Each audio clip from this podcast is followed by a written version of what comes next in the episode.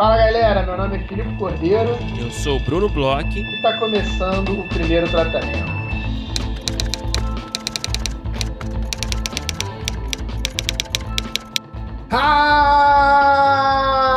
Hi, Big Bruno. How are you?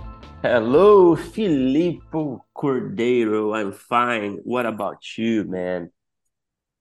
Brunão, eu tô bem. É, a gente começou aqui em inglês essa conversa porque a gente vai fazer uma cabeça bem curtinha e vai fazer um pouco em inglês e um pouco em português, porque é um episódio que ele é todo de entrevista em inglês. É, vamos fazer um disclaimer agora em inglês rapidinho e aí a gente já explica como é que vai ser toda a parte para os nossos ouvintes de sempre.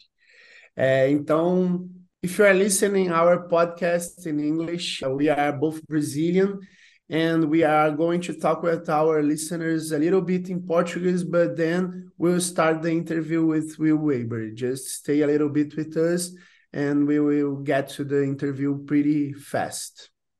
Pô, adorei, então, cara. Bruno... Adorei. Pareceu, pareceu é, comissário de bordo, sabe? quando, quando o voo vai começar a decolar, sabe? Sei. Então, Brunão, a gente está fazendo a nossa primeira entrevista internacional. É, por conta disso, a gente fez algumas é, coisas diferentes para que todo mundo pudesse ter aí acesso ao conteúdo, né? Então, acho que a gente tem aí duas frentes diferentes. A gente vai fazer um episódio um pouco diferente, a gente vai fazer uma cabeça muito longa, como a gente costuma fazer, porque a gente não quis fazer parecer que são dois episódios muito diferentes então, assim, a gente vai ter esse episódio hoje, que toda a entrevista na íntegra em inglês com o Will. A gente vai falar daqui a pouquinho sobre o Will. E depois a gente vai ter mais algumas coisas para a gente poder trazer todos os ouvintes, mesmo que não falam inglês, para poder entender o, o que, que a gente conversou, né, Bruno? Exatamente. Além dessa entrevista aqui ó, com o idioma original, né, da conversa em inglês, a gente vai estar tá lançando é, a transcrição traduzida da conversa para apoiadores. Hoje mesmo, a gente vai, na quarta-feira, dia 19, vai estar disponível essa transcrição. É, e na próxima semana a gente terá aí, a gente vai lançar uma versão dessa conversa em áudio aberta para o público em geral é, dublada, né? A gente vai ter a conversa dublada, então que vai ser acessível para todos que não falam inglês, tá? Porque a nossa ideia, claro, é deixar o nosso conteúdo acessível para todo mundo, né? Então, não importa se você fala o idioma ou não, a gente quer que você é, consiga escutar essa conversa. Então, vai ser basicamente esse o esquema, certo, Felipe? É isso. E aí, por conta disso, né, a gente vai fazer essa introdução um pouco mais rápida, porque talvez muita gente venha de fora para escutar a entrevista, então não faz sentido também a gente fazer uma cabeça muito alongada ou em inglês ou em português e ficar traduzindo para um lado para o outro. Então, Brunão, já fala para gente com quem que a gente conversou e os agradecimentos, né? Porque a gente teve aí uma colaboração muito especial para poder fazer esse papo. Exatamente. A gente queria agradecer, em primeiro lugar, a Mariana Tesh, grande parceira nossa, que foi, é, participou do podcast recentemente. Ela fez essa ponte maravilhosa com o nosso convidado de hoje, nosso primeiro convidado internacional aqui da história do meu tratamento. Então, muito obrigado, Mari. É, você realmente foi demais nessa. A gente deve é, uma cerveja, um vinho, um Negroni, o que você quiser e bom, vamos falar do nosso convidado, Will Arbery, que é roteirista, também é dramaturgo, é, foi roteirista de Succession é, na, nas últimas temporadas. Ele foi também é, produtor, supervisor de, de Irma Vep. É, escreveu diversas peças aí que fizeram sucesso. A mais famosa foi Heroes of the Fourth Turning. Então, Will tem uma carreira consolidada no teatro é, fez trabalhos muito expressivos na TV, principalmente o Succession, né? A gente é fã do Succession aqui, todo o nosso público basicamente é fã do Succession, uma das melhores séries já feitas, acho que pode-se dizer isso. Enfim, chega de falar, vamos direto para o assunto. Let's listen because it was great.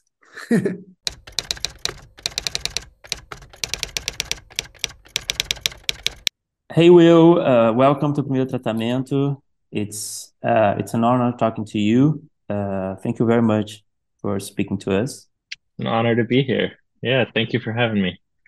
Uh, Will, uh, to start our conversation, uh, I think it would be really interesting to talk a little bit about the beginning of your career. Have you always wanted to be a playwright and a screenwriter? And if that's the case, what kind of stories you wanted to tell when you first started? I think I've wanted to make movies um, since I was a kid. Um, so I, you know, basically fell in love with movies when I was, you know, eight years old and dreamed about making them one day. But it took a while. It took until I was in college for me to really um, start pursuing writing as a as a path. Um, um, I had been, you know, I had been like acting in plays. I'd been directing plays. I'd been writing poems and short stories and taking film classes at my school and stuff. But it took a while for um, for all of it to come together and for me to start actually um, writing. I, I, pursued playwriting first in New York, and then um, and then uh, and then that sort of opened the doors into film and TV from there, which was which was always sort of the plan. I was like, um, I was really into the idea of making a name for myself as a playwright, so that when I entered the film and TV world, I would, um, um, I guess my name would mean a little bit more than it does if I was just, um, you know, in my early twenties, moving to LA and and trying to get people to read my stuff. I think I, I felt like um, playwriting as a as a as a craft um, uh, commands a little bit more respect um, than the way Hollywood sometimes treats, you know, young writers. So yeah, yeah. that was that was the plan. yeah, and I'm I'm very lucky that it seems to have more or less worked out. yeah. yeah. I think so. I think the the, plan worked well. uh, and what kind of stories do you pursue to to tell in the beginning what kind of genres you liked what kind of movies were that that ones that move you to to want to write yeah um well i mean the first movie that had a really profound effect on me when i was young um, was seven samurai by akira kurosawa um uh yeah i remember my dad would would watch that movie with me like every year, um, and it was sort of a ritual. And um, so I was really obsessed with that movie from a young age, and it really expanded um, my idea of what a movie could be. And um, I think I could just tell from the time I was a boy that this was a, a real artist, and that the level of craft and precision was just um, incredible. So, um, so it it just I just wanted to make people feel that same way one day. You know, I wanted to make something as beautiful as that. And then I think um, uh, also like when I was maybe like um, 13 or 14, seeing um, I probably saw a couple of Fellini movies and uh, my family like I probably saw like eight and a half and maybe Amarcord, and I was too young to see Amarcord, but I saw it anyway. And La Strada, and I remember because I'm Italian on my mom's side, and I just felt like, oh, this is so incredibly personal, and it breaks all the rules, and uh, it's just so alive, and it just felt um, like the the ways in which it was autobiographical felt really, really fresh and familiar to me, like extremely surprising, but also like I knew in my bones that it what he was doing. And so that was another big inspiration for me when i was young. Yeah. Um and and you know there, i also just loved watching anything and everything.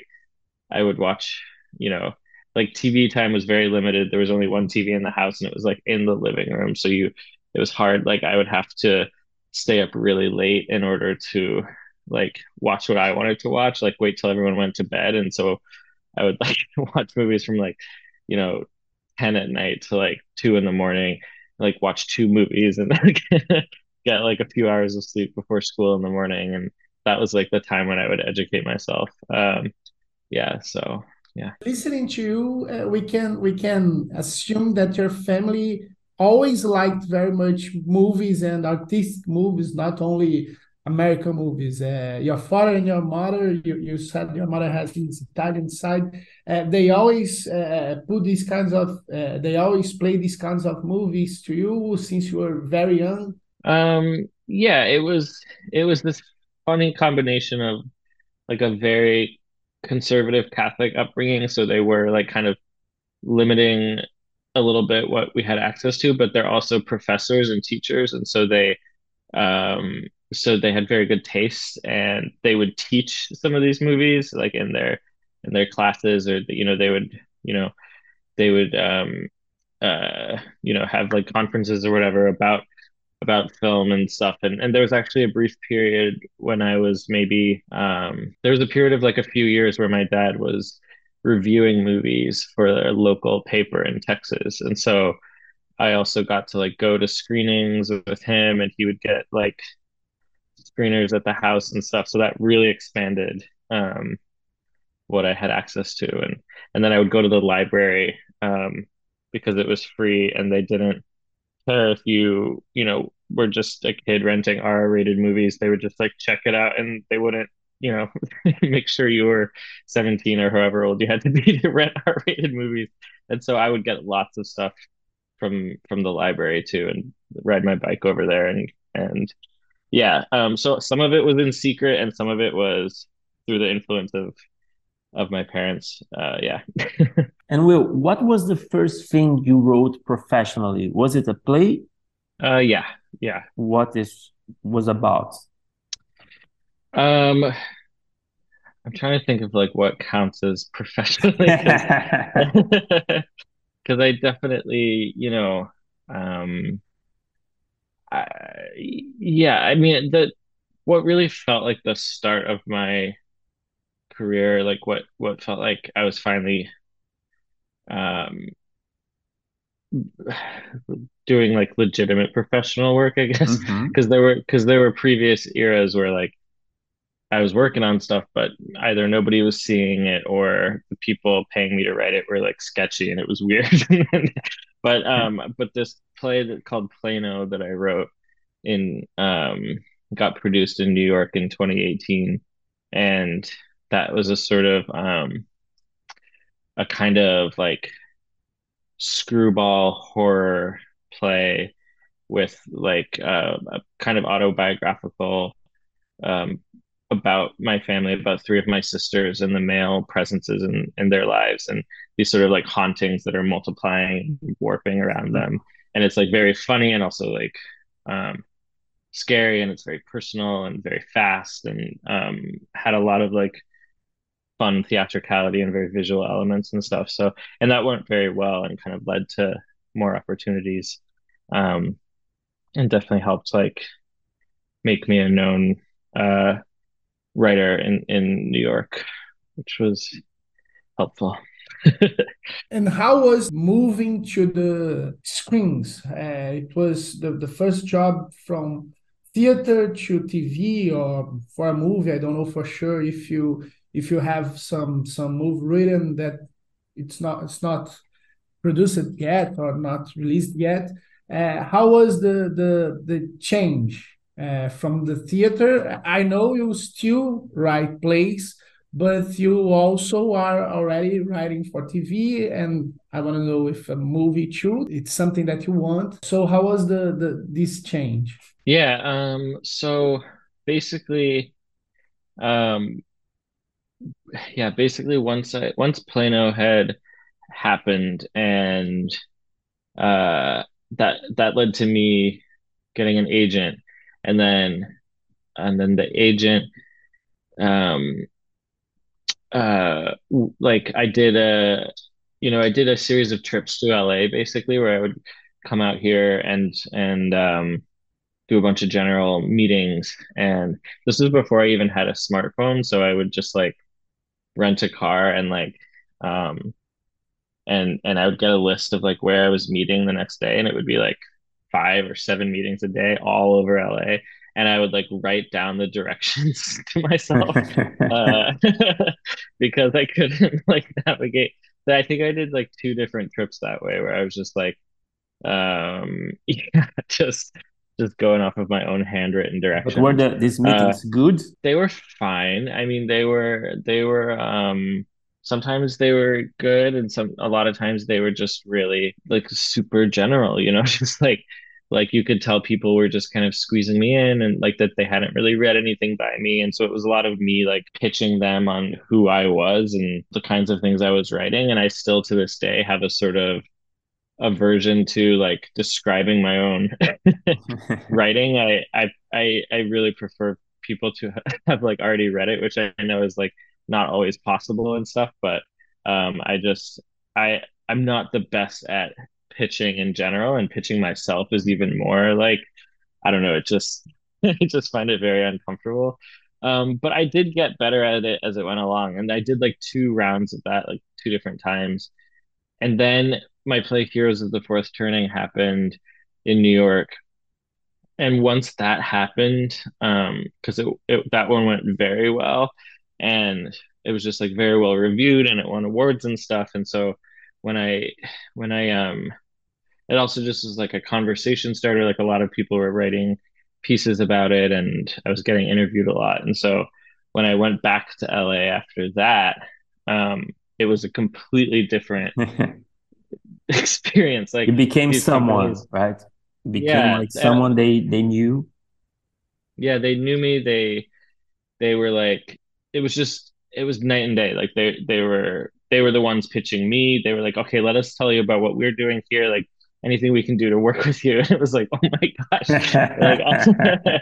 like I, I don't even know if you know it's such a it's such a capitalistic kind of super superficial system in a lot of ways, and so really all that mattered from their point of view, I think, was that I had I had like heat, like I had buzz around me, and so whether they had actually read anything or not, like it just felt like they, they were like, oh, this is someone who, you know, I don't know. Suddenly I was like a hot commodity and I was just like, okay, I, I see what's going on here.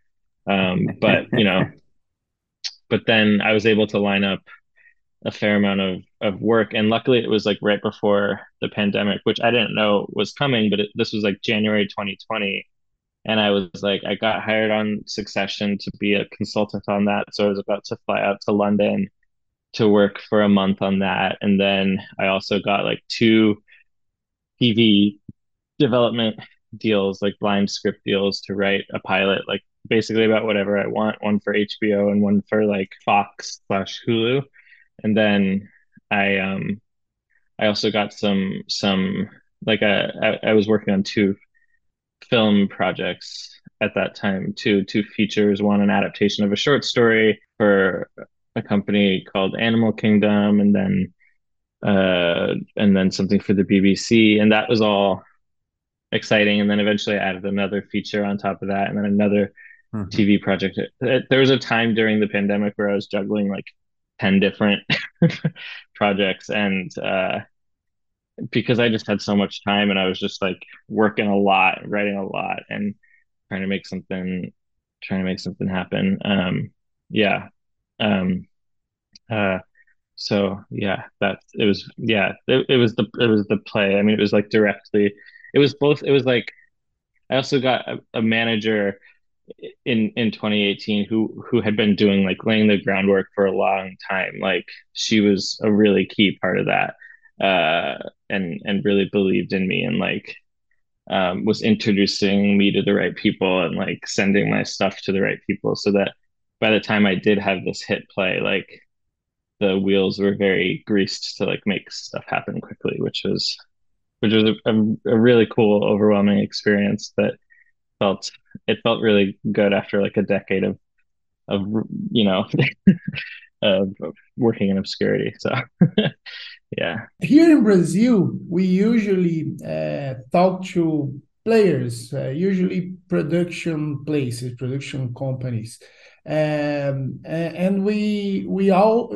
we also sell ourselves but it's pretty common we we we go to these places with some projects a tv series a feature um, is it common there too or uh, the pitchings are more like uh, what do you re- uh, what do you write uh, you, you come with a specs, something like that. Here we we don't usually use too much specs. We we don't have a lot of readers on these production places. So uh, pretty often we we go with uh, synopsis, some log line. So if they are interested, they are going to read a little bit more. Maybe they think you uh, they think about you for another thing they have.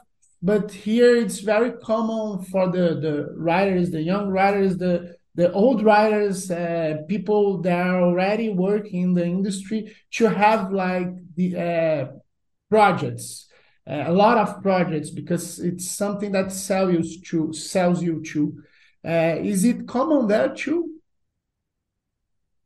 um yeah. Um, do you mean like like projects that you've been working on on your own that that you're yeah yeah yeah in your home uh, Personal projects, sometimes nobody knows about it you have like an idea you start to de- develop you you put a lot of work in this idea and then you start to show so you can show yourself too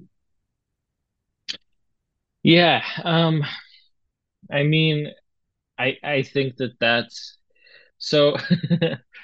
um, I think that the that that uh, the way Hollywood works can be a little bit um I mean not just a little bit it can it can be very very corporate I mean you can find um if you've been working on something and toiling on something in in in your own on your own time for a while and want to find like creative partners or like a producer or something you like there are people there are lots of independent producers or like small production companies out there that you can talk to and and like find a partner with but then together the writer and these producers have to go present it to like a studio um, or a financier or someone who like they're just more and more it feels like there are um, gatekeepers who you know are increasingly like risk averse and for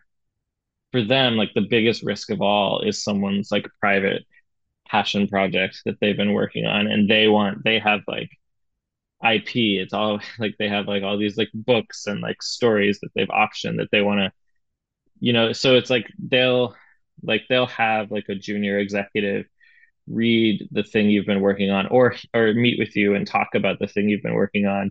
And if they get excited about you then it's like oh maybe we start sending them um you know maybe we start sending them articles or books. So it's like the your own like more often than not your private um passion project is just like a way in rather than like something that um that people want to do and i wish it weren't that way because obviously um uh all i want to do is like the things that i'm passionate about and and i try to only like even if it's um i try to only like take meetings about things that i could be legitimately excited to work on and and i'm still trying to get a lot of my original ideas off the ground but it's uh it's both like very competitive and also very um yeah very just uh um yeah risk averse like they especially right now they're they're playing it safer and safer and it's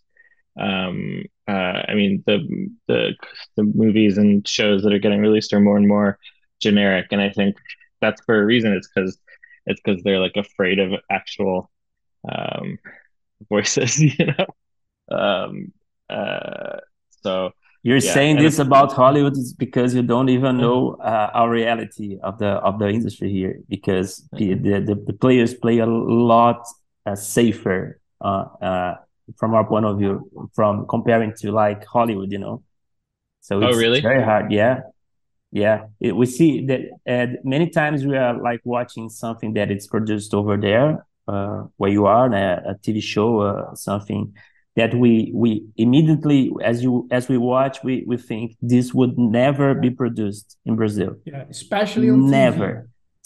Yeah. Especially on tv yeah. Yeah and and, and something like uh, any content from any genre like comedy like uh, something more niche uh, there are a lot of things that we watch uh, American things that um, a lot of shows that we are sure they would they would never do it here. You know, so it's very frustrating. Oh wow! So what's a what's an example of something that you watched that you just feel like could never happen there? Well, uh, do we have time?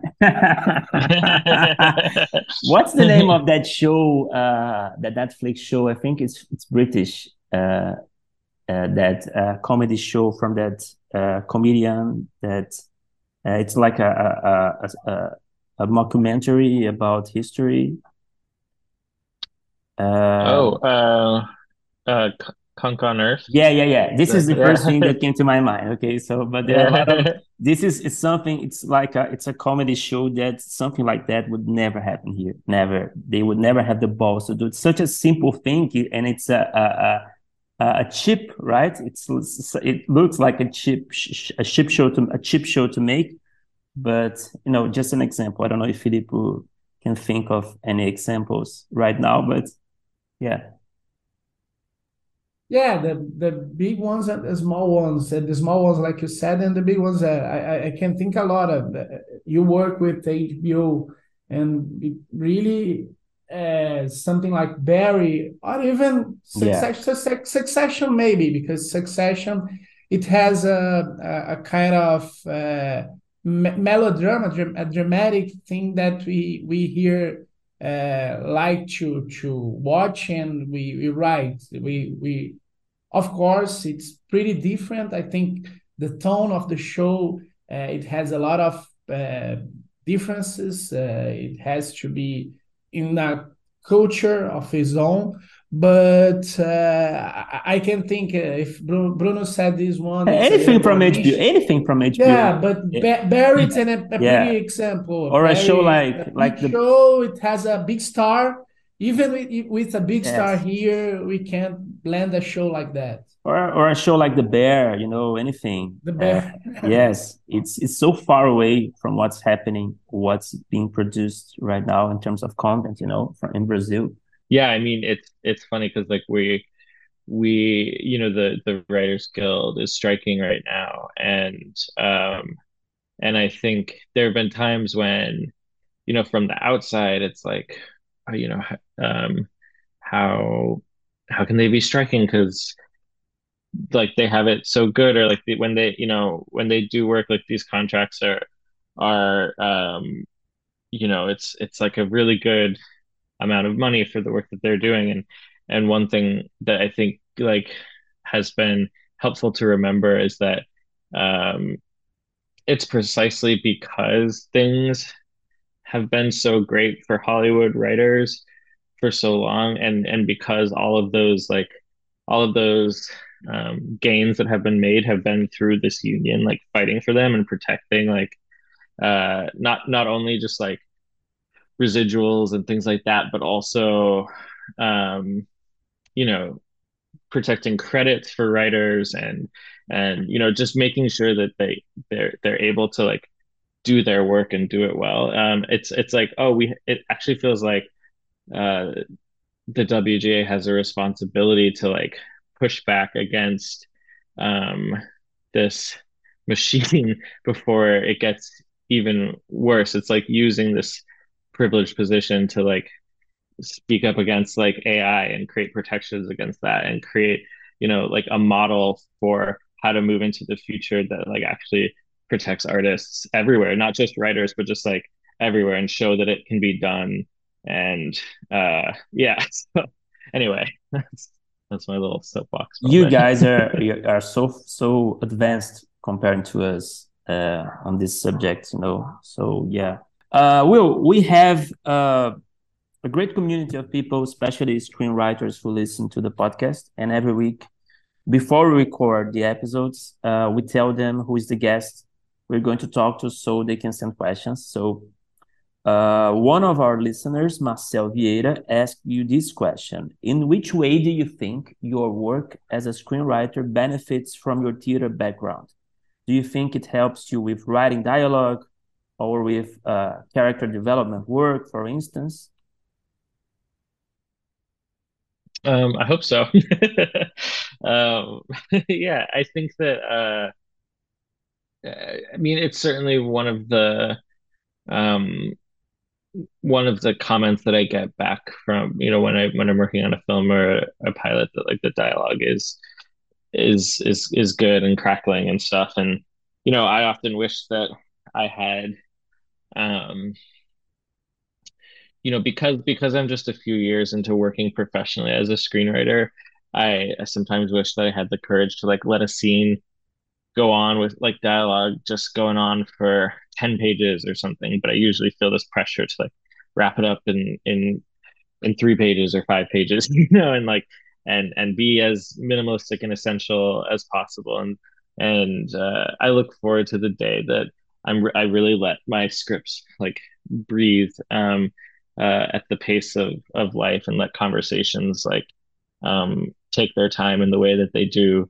in real life um uh, but but it's also been really fun to try to boil boil it down. Um, I mean, in my plays, you know, characters like they go off on tangents, they repeat themselves, they, you know, that it's, it's like filled with all the like quirks of language um, that are so meaningful and delightful to me.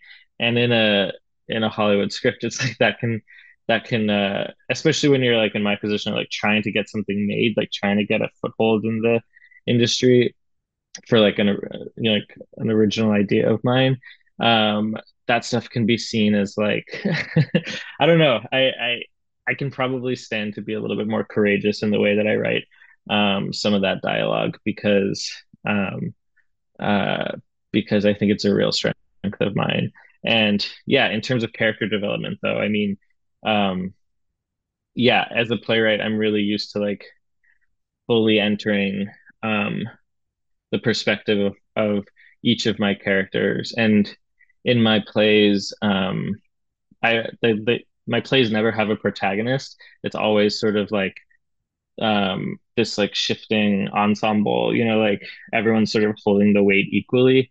And in in my film and TV stuff, like there is usually a protagonist, but every character, even like a minor character, I feel like I'm I'm I'm never using them as like a prop or a device. I'm I'm really like um, treating it as though it's a character in a play who like has a full backstory, even if I don't know every detail of it. Just like that they that they feel that way. Um, so yeah, I think it I I think it helps. I think the playwriting background helps. It's funny that you talk about the dialogue and uh, how we want to uh, write them because uh, back to succession i think we we have a different kind of show uh, that we usually see and one of the things uh, are the dialogues and uh, in the last season that you are was already re, uh, writing with them maybe we we can go back later and talk how how do you started and then get in the succession but i think this this part for the dialogue it's it's something that i want to ask you. Uh, we have like a, a tv show that uh, it's almost wrong with if you think uh, show don't tell we have like the this episode where a very important character dies uh, one of the protagonists in this last season the third episode that we uh, don't see. We just hear it. And we have a lot of great dialogues and long ones, and uh, not, uh, it was like in two, three locations.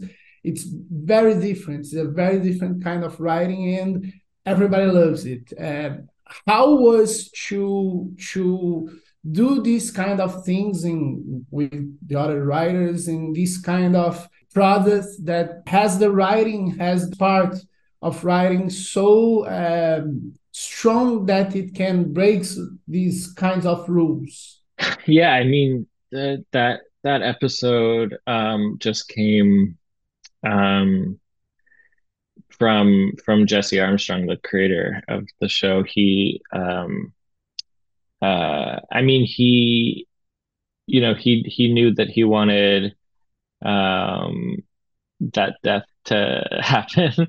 um, but but there was a lot of debate, like which episode, you know, will it like do we just do it in the first episode? Do we do we you know like we, there's a lot of weighing the pros and cons of, of each one and it felt like three was the was the sweet spot and and somehow the most surprising in a way. And um and also like with it would also give enough room for um the rest of the season to really like um find itself and give the siblings like enough to do um because if if it happened too close to the end of the season then um then it would um you know kind of it would kind of just be like and then that happened and then it was over you know? And if it happened too close to the beginning then i think the fear was that it would feel a little bit gimmicky a little bit um a little bit cheap you know to try to just like grip everyone from the beginning. And and and this felt like um it felt truly like it had the potential to be truly truly shocking. And then uh, you know all of the um all like the way that that episode feels was kind of just fully formed in in Jesse's brain when he was talking about it in the room. Like he wanted it to be he wanted time to sort of like slow down and really take it like moment by moment and to just feel um feel that shock and like all the little details. And so it was a lot of conversations about you know personal personal stories about um you know what times that we in the writers room had encountered death like stories um from our lives that that uh like just and it's just like collecting all these details and like um seeing which ones felt the most um um the most right for this for the tone of the show. And and that tone is like you know it's it's very real. It can be very like painful and cringe inducing it can be like weirdly funny at times. Um and and yet he didn't want to be like playing too much for laughs. So it was just this really beautiful like um uh like he was really clear on how he wanted it to feel and we were just able to like keep throwing stuff out there keep throwing stuff out there and and when the room would know that something was really right. Like i remember um it was the the writer lucy prebble um who uh who had a story about um about like uh, someone who it was like maybe a friend or something or some something in her family where um where you know the the members of the family were saying their goodbyes on the phone um and uh and not really sure if this was goodbye, not sure if the person could hear them. And I don't remember the, all the details of like whether the person actually ended up dying or not. But it was sort of like just in case, here's the phone in case you want to say anything. And that became like such an important part of the of the episode. And and when that when she said that in the room, everyone was just sort of like, ooh, yeah, that's that feels like succession, you know, that's the that that kind of like icky area where these characters often end up where um, you know they're these very powerful privileged people but they still um, have human bodies. They still die. They still um, you know find themselves in these liminal spaces where they have to you know navigate um, inconveniences and confusion just like the rest of us. Um, and so yeah that uh, that was yeah it was such a privilege to be in that room while they while we were you know creating the beats for that episode. Um yeah and i think you know all, all credit goes to jesse in terms of just the the boldness of the approach and and the execution. And then he has such a great working relationship with mark mylod the director um of that episode and many other episodes and I think Mark knew exactly what he was going for and knew how to pull it off from a filmmaking perspective. And yeah, it's just it was so cool. yeah. Uh, it was it was like the perfect uh, way of doing right it, it stunned everybody right and the audience was completely shocked and it was very well done congratulations while we're talking about uh, logan's death uh, something i read on the on the internet uh, it said that in order to hide Logan's death uh, from the audience, I don't know, uh, from people who might discover it, you you, you guys in the writers' room referred uh, to the to the, to the character's death as Larry David, right? I don't know if the in, in yeah. the board, in the in the writers' room, like, or in the script. I don't know. Can you tell us more about this?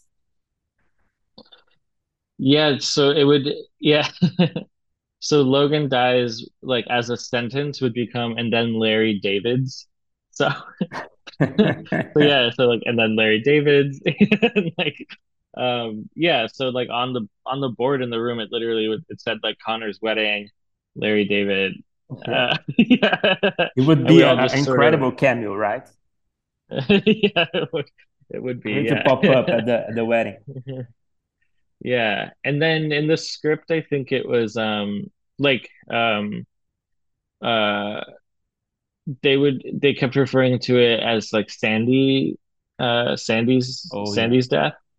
Um so um so yeah and that and that applied not just for like that episode but any future episodes like um just out, out of an abundance of caution it was like always like Sandy when Sandy died when Sandy's Sandy's funeral all that stuff. So um uh yeah, that's that's more or less how they how they handled it. And then I think anyone who like did really know what was going on, you know, it was just like a fun secret to keep. It was like, you know, um you felt you felt very like privileged to be holding that secret.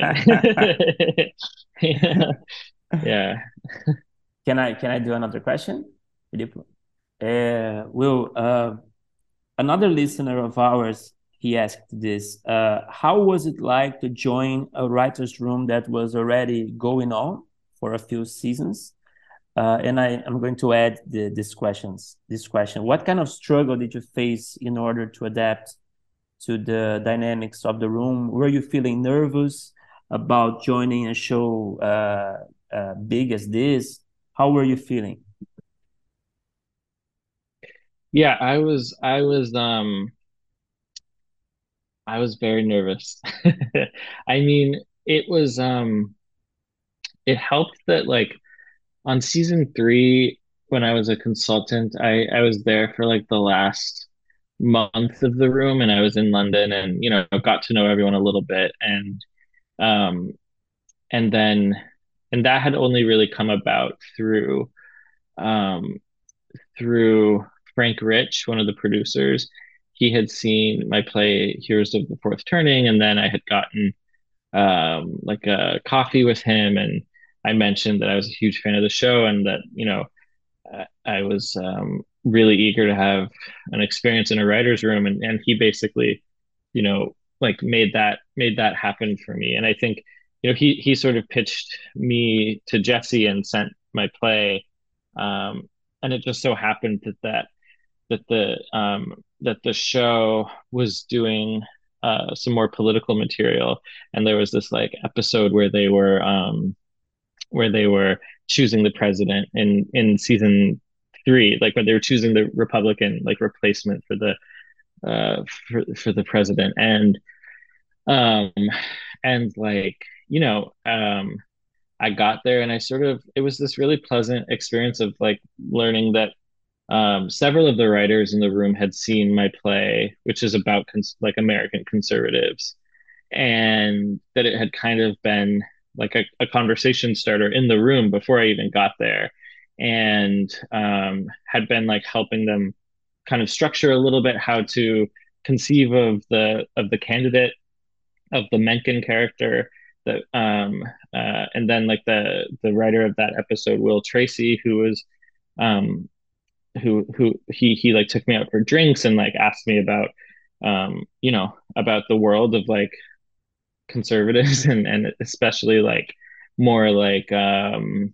uh catholic conservatives. So not trump conservatives but like religious conservatives maybe ones who are a little bit more um you know kind of um yeah educated and um and uh, charming and um uh you know some of the yeah just like what he was like what's what's you know what are the things that people are talking about in that world? And it was just so fun to like lay a bunch of that on him and give him some ideas and see some of that like show up in the episode in a very real way. And then i also found out that um that zoe winters who had played um one of the main characters in in my play um like she had she had had a small role in season two as Logan's assistant, but they were like expanding her role uh, because a lot of them had seen the play and were like, "Oh, she's great, isn't she?" Like she like I wonder if there's something there for her, and then so it just like kept building from there, and um and and to have her like there's like a moment in in season three episode six where where Logan's trying to decide who to choose and like Roman's talking about Mencken and sort of pitching Mencken and Zoe, the character of Carrie, just comes up behind him, behind Roman, and just like leans against the chair and like nods at Logan, and Logan notices her do that and kind of nods back, and um, uh, it was like so such a powerful moment because for me, there's so much backstory there. Like it's like Carrie is kind of similar to the character of Teresa in my play, and she knows she like, cares about these politics, and she has like big ambitions for herself and how she's gonna like shape the country and like make it this um this you know make make a conservative you know government uh and so uh so so like there were a lot of cool things like that but then i didn't have any of the pressure of like having to write an episode and i could kind of just like like the episodes would start coming in and then i would give jesse notes and send over some notes and he'd be like thank you and it was all very low key and then I got to go to the premiere and it was so fun and fancy. I was like, wow, my life is so cool. And then and then um and then you know and then I was like, oh, but you know, it would be really cool to work on on season 4 um in like a real way and like try to write an episode. But I had no idea whether well actually in between those two seasons, I had been working with Frank Rich and A24 for on my HBO um, pilot that didn't end up happening. But I was like working on this pilot for like two years basically um, in between the two rooms because it was all very delayed by the pandemic and stuff. And Jesse had read that pilot and really liked it. Um, and Ben, yeah, he he was very very kind about it. And so I think that really helped in in then him asking me to join for season four. And yeah, and then I was there for like four months and um and towards the end of my time there, I he asked me to write an episode and that was just like or co-write an episode with Georgia Pritchett, and that was just like the coolest feeling the ever. episode really was like... was the the move the Living Plus, the Living Plus, Living Plus, right? Living Plus, yeah, great episode. yeah, yeah, and and but like that was like him asking me that was so meaningful because I had been really nervous going into like going into like going into a room as like if I you know I knew I was gonna have like a producer credit. I knew it was gonna be like in the opening credits. And so I was feeling more pressure than I did the last time. And I was especially feeling like the pressure to talk and to say smart things. And and that pressure that I was putting on myself it was like a really loud internal monologue all the time like are you saying enough? Like why aren't you why aren't you talking? Like oh you just tried to talk but you got interrupted. Like oh you keep trying to talk but you know like someone else yeah, jumps yeah, yeah. in right right when you're you know and it was just like loud loud loud in my head. And and then i was like i think like in the first couple weeks i was talking to that same writer will tracy and i was like i feel like i'm not talking enough and he was like you're talking enough but here's the thing like just listen to what jesse is trying to figure out in that moment. Just like pay really close attention to what he's asking and like and you'll you'll immediately start saying smarter things. And i was like oh that makes a lot of sense because yeah i've That's been good mostly advice. just like yeah i haven't been listening very well. And like the key to the key to like you know good talking is good listening it turns out and um and once i started really just focusing like okay what's jesse asking? What does he need to figure out?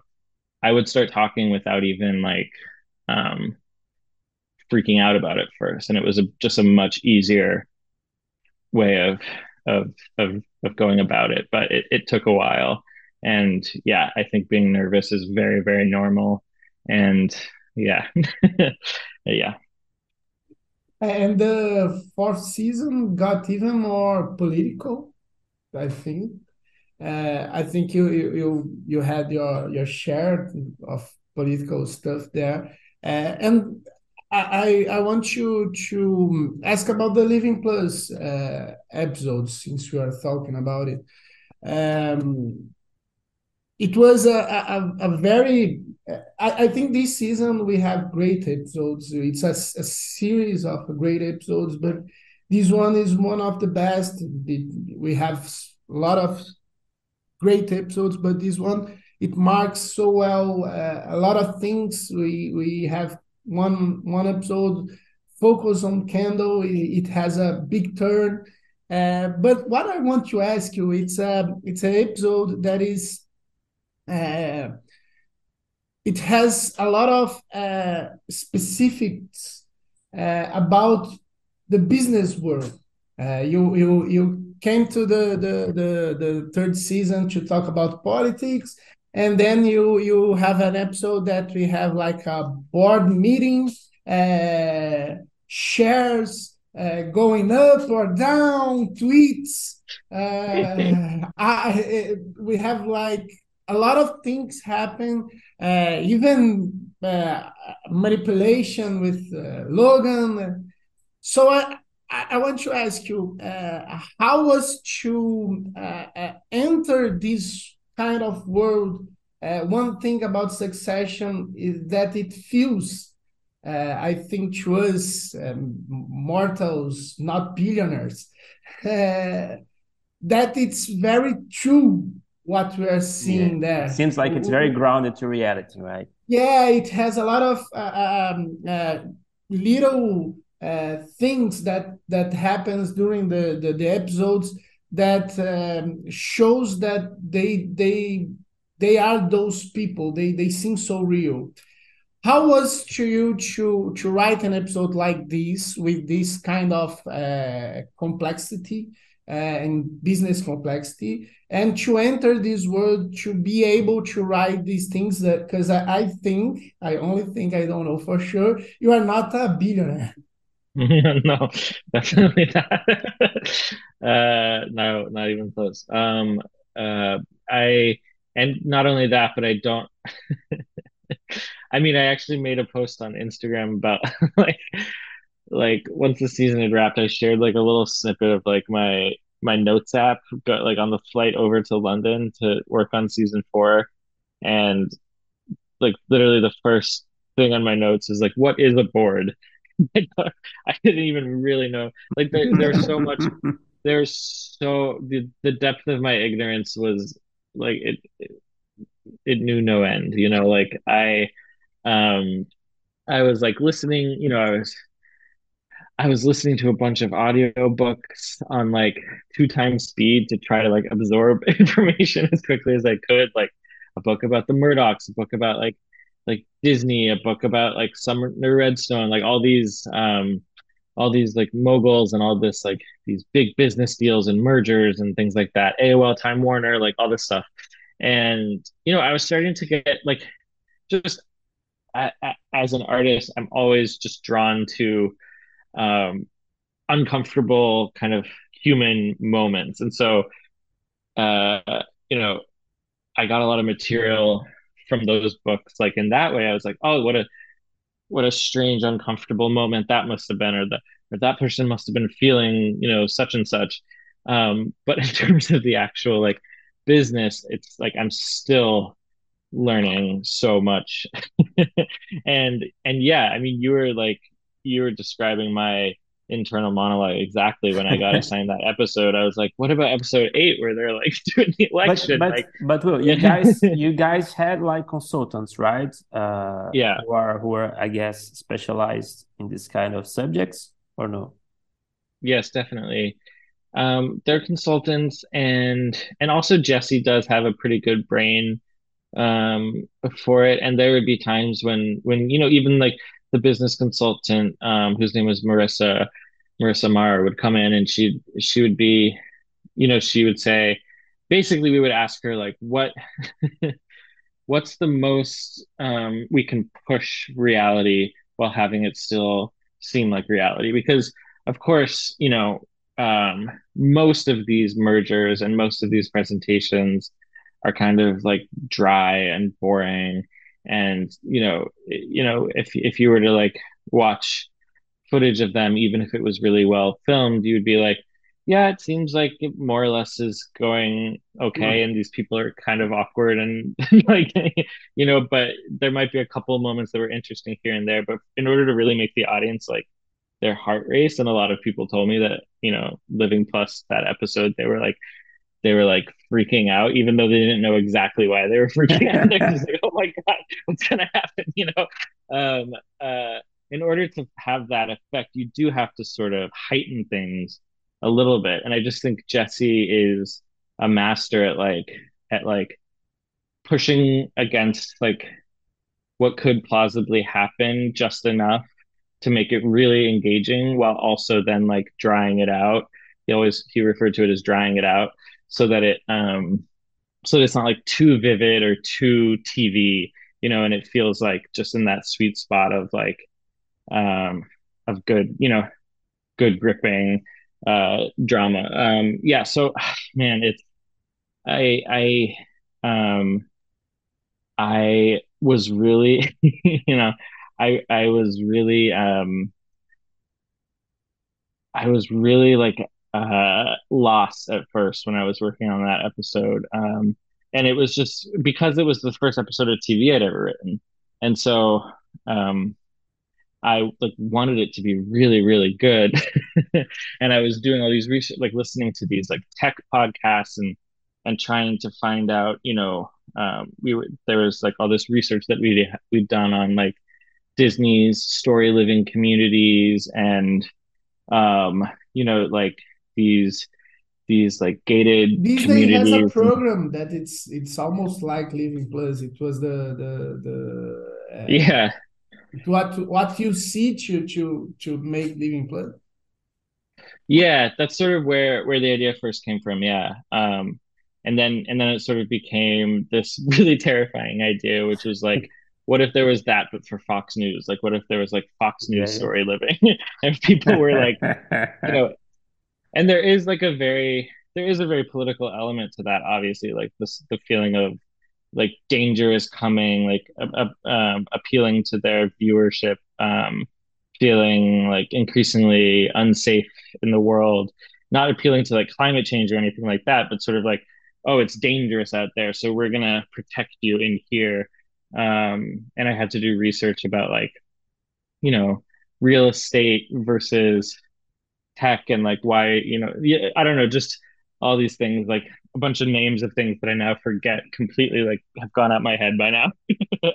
Um yeah and then i mean what was really helpful to remember eventually and georgia my co-writer was really good at reminding me about this was that like um was that like really what we had to do was um was write something that then because Jesse is is you know he rewrites stuff as the season is going on. Like he's he's the one at the you know head of the ship. you know he's steering the ship, and he's also like writing the the waves of the season in like real time and and often up until like you know the last minute he's like making big changes um because he he's keeping everything in his head of like what's come before what needs to come after. And so these you know um, we were writing episode six not really having that much awareness of what episode five was going to end up actually looking like.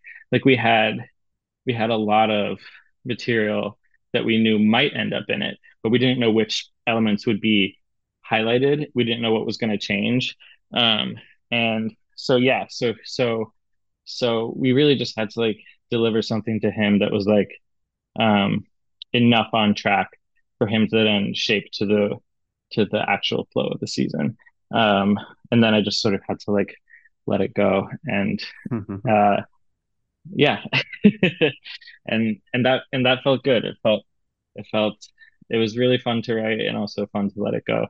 Um, and that's so unusual. Like it, it was something I had never experienced before. I mean, as a playwright, I'm making changes up until you know the last minute and and it's every single word has to be like said the way you know, like they they can't make changes to the script. Like it's I, I control it completely, and so let like letting go of that control was actually a very like liberating experience.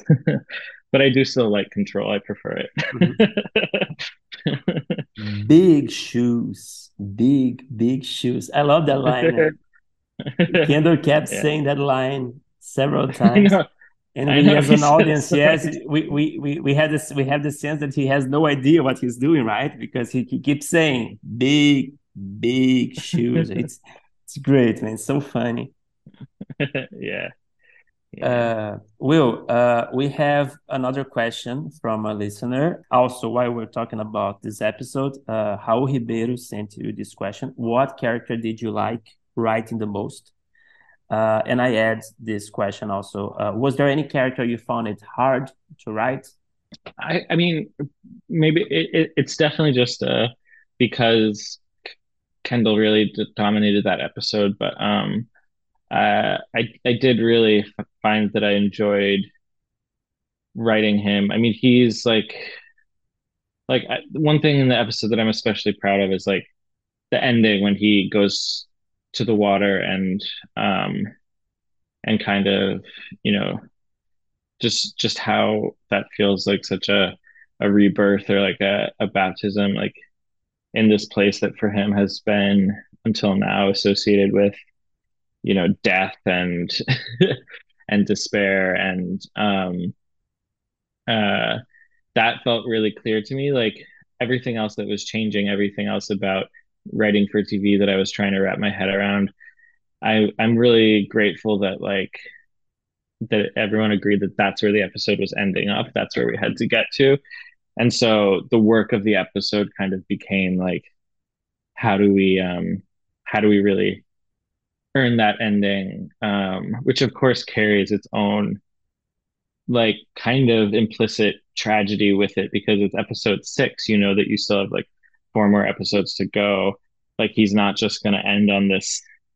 Like if th- if this is this like rebirth, like oh shit, what's going to happen now? Um, uh, but for this one moment to see him really feel like the ghost of his father has kind of um, uh, been been been lifted, or that he's kind of faced. I mean, he's literally like kind of faced the the ghost and like said what he needed to say to to him, and um, so yeah, I mean that like that's you know that feels like Hamlet. That feels like a lot of a lot of like great tragic characters, and it, it's just it's fun to like tap into that. Like um, there's something very powerful about a character like that. It feels sort of sort of um, mythic, you know, like um, so so I found that I found that really fun.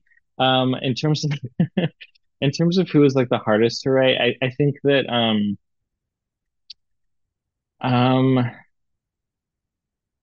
you know, like there's uh it's actually like two it's two characters. Um, and this is only because I think Jesse is especially I mean he's he's especially skilled at writing all of the characters because he created all of them.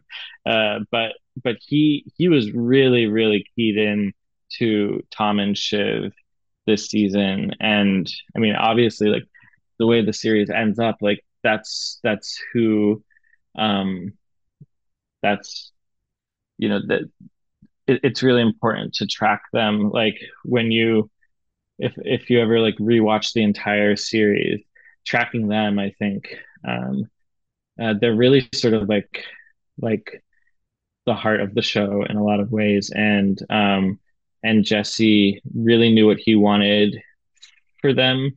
Um, and you know there there are things in the episode um, especially between the two of them that got totally rewritten from what we wrote because he he just had such a clear idea of uh, of what of what he wanted for them. So it's not like it was hard to to write them. It's like it was it was fun to write them, but but um but it was humbling to realize that like what what like what we thought was happening with them in the episode. Like he, he took into this much more specific, painful direction that at first we were like, oh, I don't know. I don't know if, I don't know if that's, you know, that, that, ah, that hurts, you know, there's something painful about it.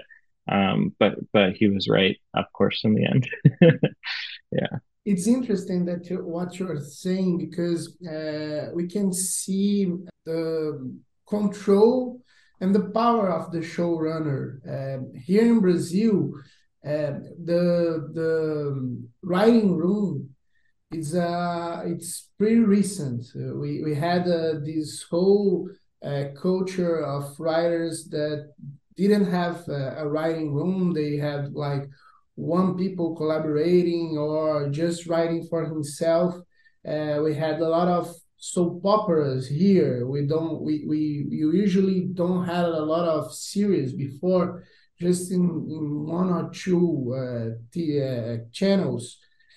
And with the streaming uh, coming to Brazil and the whole world, we started to, to have these writers' rooms. And we we kept uh, one idea to have like uh, the producer or the director, uh, like the, the owner of the show, even if it's not his or her idea, uh, even if it's an author's idea um, so I would like to ask you, um, how, how, important do you think it's a showrunner in, in the business? Uh, uh, do you think we should uh, a, show, start... a showrunner being a writer, right? Yeah.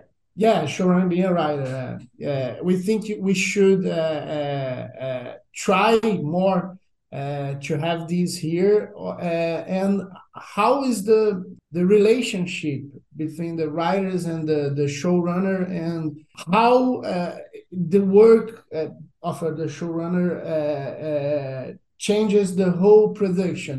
Jess was in in all of the the the sets. How how it works the showrunner during the production. Yeah um I, I think it's I think it's important personally. I think you know I've I've only had the one experience, but um, and there are certainly different ways of of doing it, but but I I think it's really important to have someone who protects the show. I, that's the the way Jesse describes it is that he's really like at the end of the day he's just protecting what the show is and um and that means like you know that means he's protecting it from you know from from the network but also from like bad ideas you know from like from from the fellow writers from the actors from you know not bad ideas but just ideas that aren't really ultimately the show you know? And and he has the clearest idea of what the show is and that's proven out over time. And and um uh, you know, when you um, when you just sort of like open the floodgates to let um, anyone kind of put their stamp on it, um, it might yield some really electric stuff sometimes, but it might not hold up as consistently as like one cohesive work of art. And I think uh, so. It it's authorship, but um, but then again, it's also like extremely collaborative. Like um, he he hired you know specifically people who were gonna like push back against him you know like um, bring ideas that he never could have thought of. That's what he wants and invites. And um, and and and he was extremely generous about all of that never made anyone feel like you know stupid or what you know like he's very very generous very gracious because he's also interested in like mentoring other writers or like setting other writers up for success in their in their own projects. Like that's why um you know like in in hollywood like a lot of especially with a lot of like the streamers there's not it's not really built into the contract that the writer will like spend time on set and um, experience you know what it's like to um, to be you know to be a writer sitting at, at video village like making making edits as needed answering questions clarifying things about the script to the actors and the designers and the director and the DP, um, seeing how the whole machine works because um, that is writing too. That's that's authorship as well, and um, yeah, and and so I think like it's important not just to like uh, have someone or a team of people like a uh, a, a, collaboration at the, at the at the head of things, but like also to train younger people um, or you know uh, writers who haven't had that experience yet to feel confident when they when they do have that experience. And and that's like a way of protecting um that's a way of protecting like TV as a as an art form because um because you know like economically it would it would probably you know be easier to uh to to to have all of these jobs be like broken up into like a gig basis and like you know kind of like a day rate and um just uh have like um executives uh you know being the ones like overseeing the quality of the show but we know that that would be terrible like that would be such a bad that would be such a bad show like any anything anything really good and memorable and excellent and life changing that you've seen on TV had a good showrunner. I mean, I I don't know if they were necessarily a good showrunner. They might have treated people badly. they might have like not been nice to their writers, or you know, who knows? They might have been crazy, but but uh, but it, it probably had like someone who who everyone knew was the person you asked the question to. Um, and who you you know trusted when they gave you the answer. Um, it's it's so important to have that. Uh, Will, I'm going to ask you a question that I don't know if you can answer or, if you if you feel comfortable answering. Okay, so you you please uh, be honest. Uh, so if, if you don't want to answer, I can skip this question. Uh, what can you tell us about the creative collaboration between uh, the writers' room and the network, HBO? Uh, uh, uh, were there a lot of feedbacks? Uh, what kind of feedback did they usually give you, give you the, the writers throughout the season? Did they like to get creatively involved in the process, or or was there more of a creative freedom environment for the writers to work? Um, I I don't you know I don't know what it was like earlier in the show, but um, because by by the time I joined, like it was already a very acclaimed project. Like they they really really trusted Jesse, and uh, they definitely had notes. But I was, I, I personally was not like in contact with anyone from mm-hmm, mm-hmm. HBO during my time on Succession. It was all sort of run through Jesse, so they would just give him the notes, and if he if there were some that he wanted to um you know, either if he wanted to like forward us an email and just be like, take whichever ones feel right to you, or he just wanted to be like, I think this one, this one, this one is good. The rest are, you know, like it was it was through him. So I felt very like protected by him. and that's again his way of like protecting the show. Um and and he had a good relationship, like, you know, working relationship where he knew um how to navigate all of that.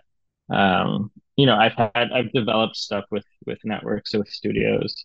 Um, and and had that experience and you know like sometimes sometimes there's good points and other times you want to rip your hair out in despair and like yeah. you're yeah, just like I, this I, industry's I broken yeah i ask you this question because succession it was such a, a, a different show like was a it was like a, a really special show that uh, when you came into the project as you said, was already a big hit.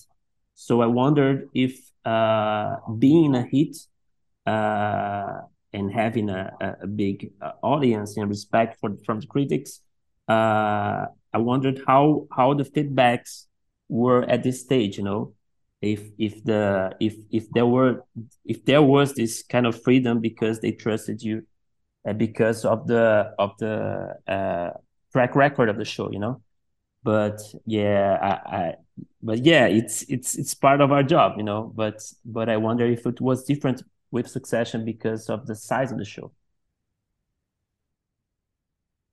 Yeah i think i think it was different. Yeah i think it seemed like most of the notes were were just about like clarity um just things that that didn't seem quite clear enough in the draft yet or like emotional like arcs that weren't that needed some some work. Um, but uh, that that it, it it felt it felt very. It felt like a lot of times it felt like Jesse was the one asking them questions rather than uh he, he wasn't like dreading what they were going to say or worried about what the outcome was going to be if they liked it or didn't like it like it was like what can we all do we're all in this together how can we make it the best version of itself? Um yeah um which i don't you know which i know from experience developing stuff that it's that's not always the case. So yeah yeah. Sometimes they want you to change everything and then contradict themselves completely the next day you know it's, yeah. It's part of our job yeah. We know it. Yeah.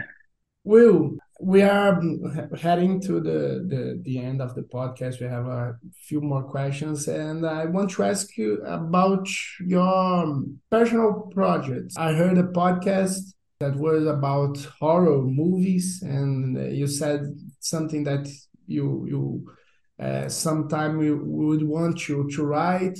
Uh, I would ask you if you have like, um, uh, is that politics something uh, that you have like a movie project, something like that. To know if you have uh, a kind of genre of or a kind of a genre type of of uh, writing that you want to to explore, to to try.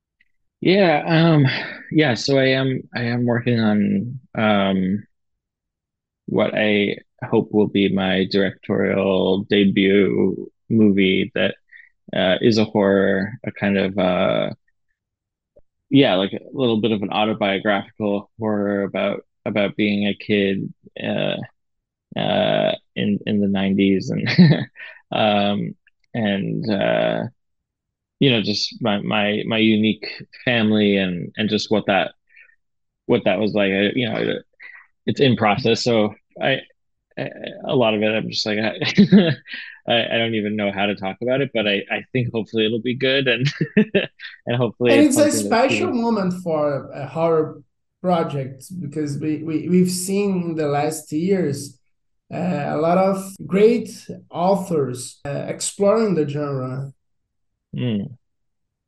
i, I yeah, think I...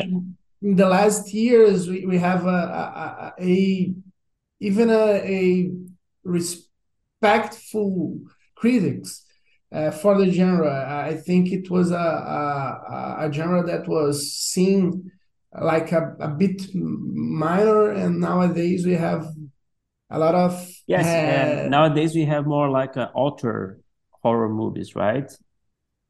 Yeah, like Jordan Peele and uh, Ari Aster, and yeah, um, yeah, I, I, I, yeah, yeah yeah i i i've been drawn to it as a genre for for a long time and it just feels um if you you know like it feels like uh, the genre where you can actually really be the most expressive you can be the most personal you can access um things in your you know in your soul that that that are very very scary and very like unwieldy um, and then you can all and then you can and then you can put that into a, a structure that um, that is also extremely entertaining for people. You know if if you're able to um, to scare them then you can you can get a you can get away with a lot of um, you can put a lot of real shit into your movie.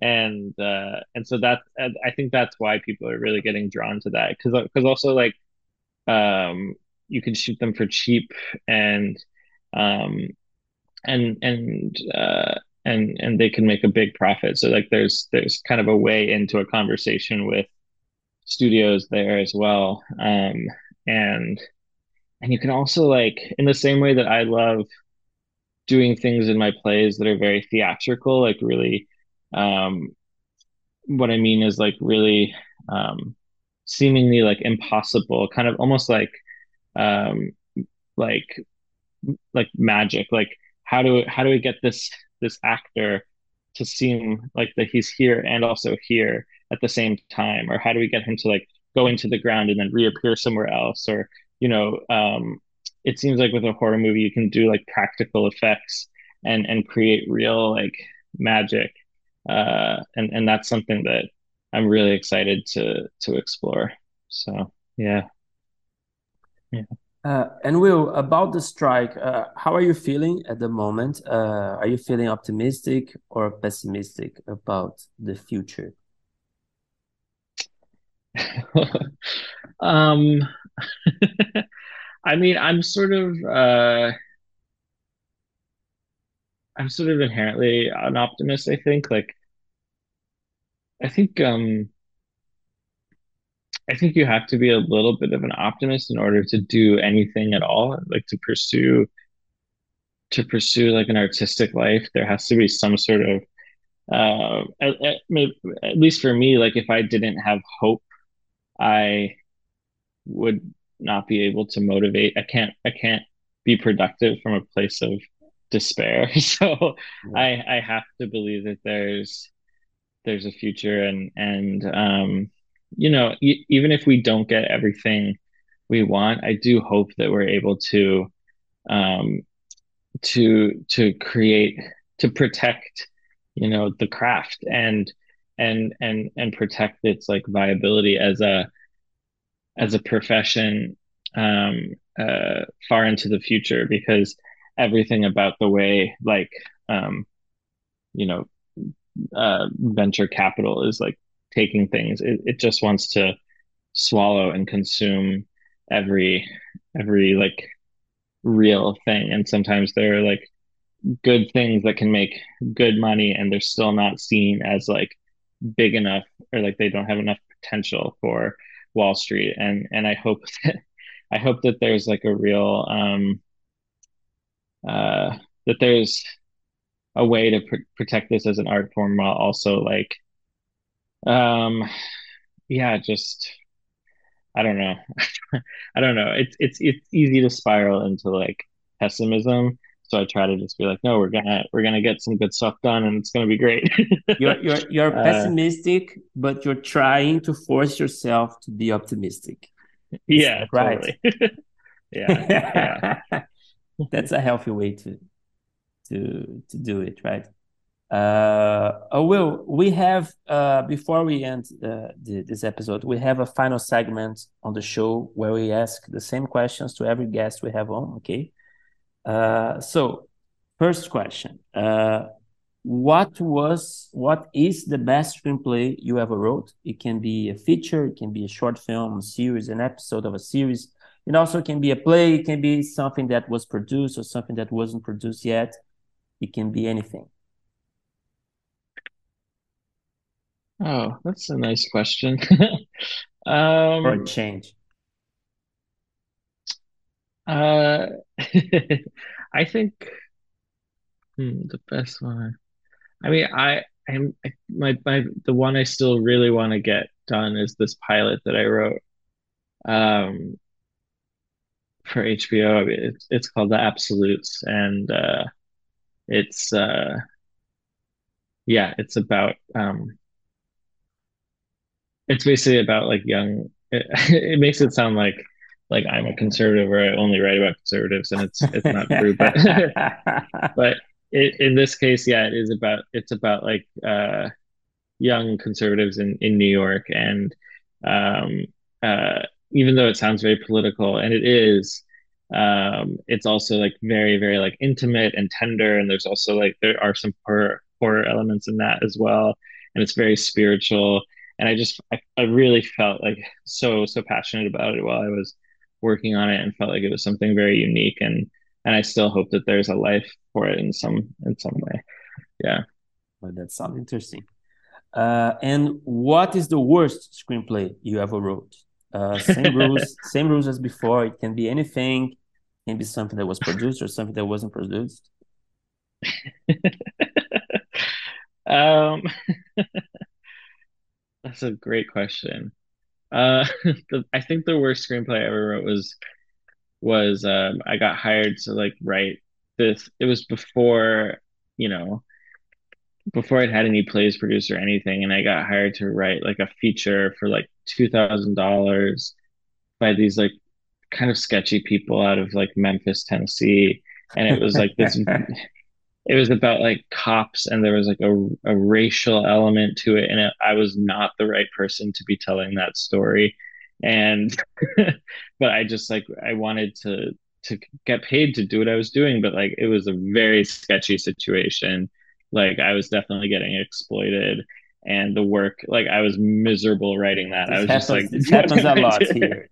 Yeah we, we know what yeah. you're talking about yeah yeah okay yeah that was that was terrible yeah And Will, uh, what have you saw that uh, in the end, and, and it, it can be anything, a, se uh, a series, a movie, uh, a play, uh, by the end you thought, I wanted to write it? Hmm. That's a great question. Um, hmm. Um, I'm trying to I feel like I felt that way. Uh, don't worry, don't worry, because when we edit the episode, we can't we can't do it like you answered, like in the in a few seconds. Right away, I just yeah, yeah, just yeah. knew. yeah. Um. Shit. Okay, yeah, I think. I think it was um when I saw "Safe" by Todd Haynes. Um, starring Julianne Moore, I was really I felt like I could I could have written this and I wish I had. It just felt like a perfect movie and I, I just understood its progression in such a it, it felt so familiar to me, you know. Um yeah. Yeah. Uh, it's a beautiful movie. Oh, well, that's the first the first time we we have this answer here in this segment on the podcast. Uh, and well, last question, Will. Uh, what is the passion project that you have uh, written that is on the top of your wish list and you really hope that it can be made someday? Feel free, of course, to talk as much as you want about the project. You, you can say just, uh, talk, you can talk generally about, you don't have to be so detailed. Um, is this that project yeah. you, you mentioned it? the the show. Well, the... yeah.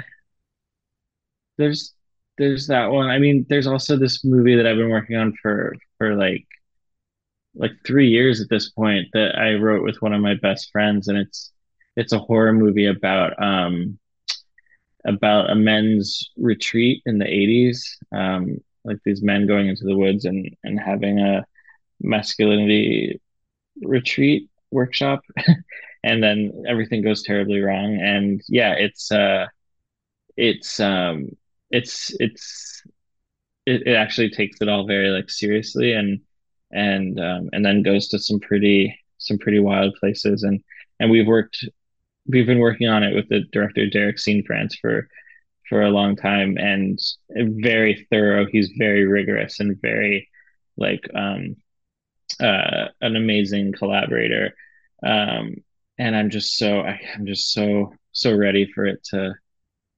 I, I just really hope it it happens. like it's, it's the one thing that I'm like, please, I just want that movie. I want to I want to be on that set. I want that movie to exist. Um, so that's that's what's the, the name of the film. Um, it's called Let It Break You. Okay. Yeah. Well, Will, uh, that's all. Thank you very much for talking to us. Thank you for your time. Yeah, thank you. This was so much fun.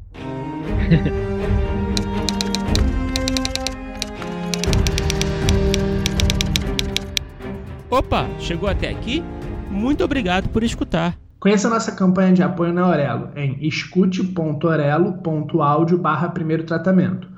Por lá você pode ganhar recompensas exclusivas e nos ajudar a continuar conversando com os nossos roteiristas favoritos. Tem dicas, comentários ou sugestões? Fala com a gente pelas nossas redes sociais e não se esqueça de assinar o feed do primeiro tratamento pela Aurelo. Até a próxima!